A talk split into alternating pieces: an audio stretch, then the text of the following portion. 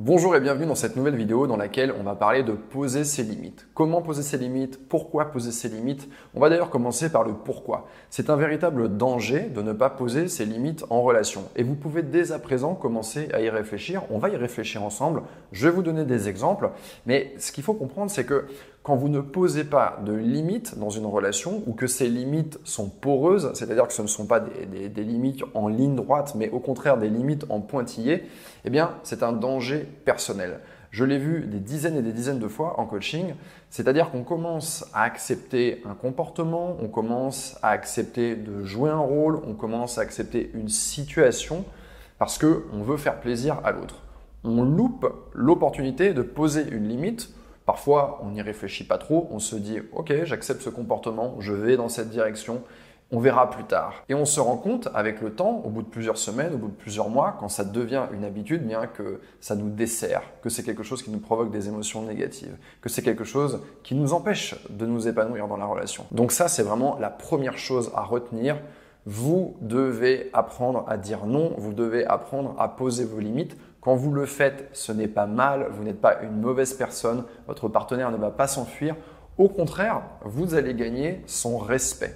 S'il n'y a pas de limite, il n'y a pas de respect. Si vous n'êtes pas capable euh, de dire ça c'est ok, ça c'est pas ok, eh bien les personnes de manière générale et pas seulement votre partenaire ne vont pas vous respecter puisque vous êtes malléable. On peut faire de vous ce que l'on veut. On a vu pourquoi poser ces limites, mais de quelles limites on parle exactement? Pour avancer ensemble, pour pouvoir travailler, je vais vous donner des exemples et je vais vous inviter à réfléchir de la même façon chez vous. Je ne vais pas passer en revue toutes les limites possibles et imaginables, mais je vais vous montrer une structure, une façon de travailler sur vous que vous allez pouvoir vous approprier. Vous avez simplement besoin d'un papier, d'une feuille et de tracer une colonne au milieu de cette feuille. Et d'un côté, on va mettre les choses qui sont OK et d'un autre côté, on va mettre les choses qui ne sont pas OK. Par exemple, je suis OK pour de temps en temps passer des moments avec tes amis, peut-être une fois par semaine, mais je ne suis pas OK pour que tes amis soient présents lorsqu'on est en train de passer un moment de qualité ensemble, lorsqu'on a un rendez-vous, lorsqu'on sort ensemble, puisque ce sont des moments privilégiés pour la relation. Donc pas d'amis physiquement et pas d'amis euh, par le truchement du téléphone.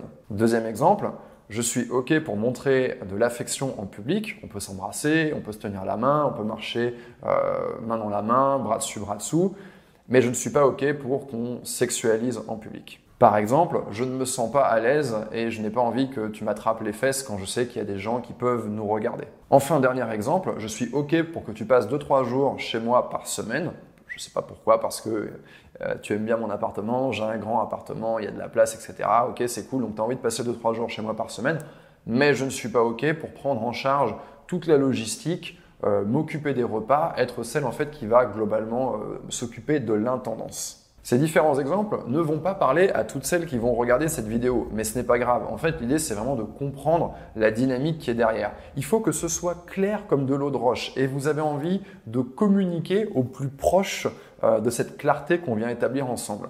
Un homme va véritablement bien comprendre ce qu'il peut faire, ce qu'il ne peut pas faire, où est la limite et il va vous respecter pour ça. C'est-à-dire qu'il va vous aimer davantage pour ça. Ça va renforcer son amour pour vous. Souvenez-vous, pas de respect, pas d'amour. Je sais que ça peut faire peur de poser ses limites comme ça, on a la sensation d'être cette personne autoritaire, mais c'est vraiment quelque chose de salutaire. Et je sais que j'ai aussi beaucoup de clientes qui n'ont pas réussi dans les premiers mois d'une relation à poser ses limites, donc on est passé de la colonne où c'est OK à la colonne où ça n'est pas OK sans avoir aucune discussion, sans avoir aucune communication. Et finalement, derrière, elles se sont retrouvées dans une position où elles ont été obligées de rétro-pédaler. Et on n'a pas envie d'arriver à ce moment-là. Donc comment faire? Comment faire pour poser ces limites euh, de façon claire, simple et de façon non agressive?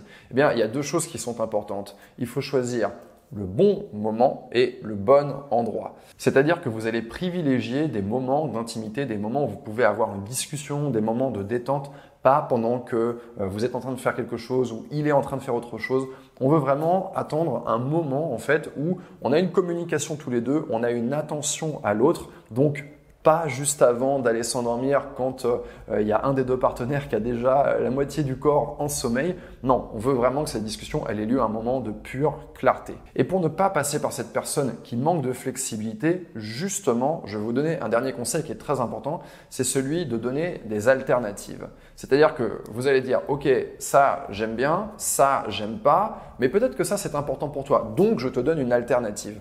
Je vais vous donner un exemple sur les amis. Donc c'est ok euh, pour qu'on passe un petit peu de temps avec tes amis dans le cadre de la relation, peut-être une fois par semaine. C'est pas ok si tes amis s'invitent parmi nous dans nos moments hein, d'intimité, dans nos moments de qualité à deux. Alternative, je sais que tes amis sont très importants pour toi. Je ne serai jamais la personne qui va t'empêcher euh, d'avoir une vie sociale, de voir tes amis, de faire des choses avec tes amis, d'avoir des projets en dehors de la relation.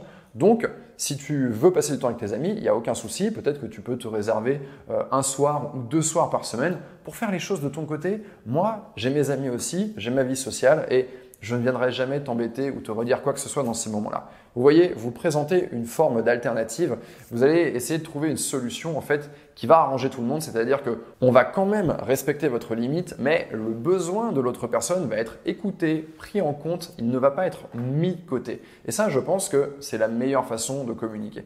Donc là, on l'a vu de manière un petit peu schématique.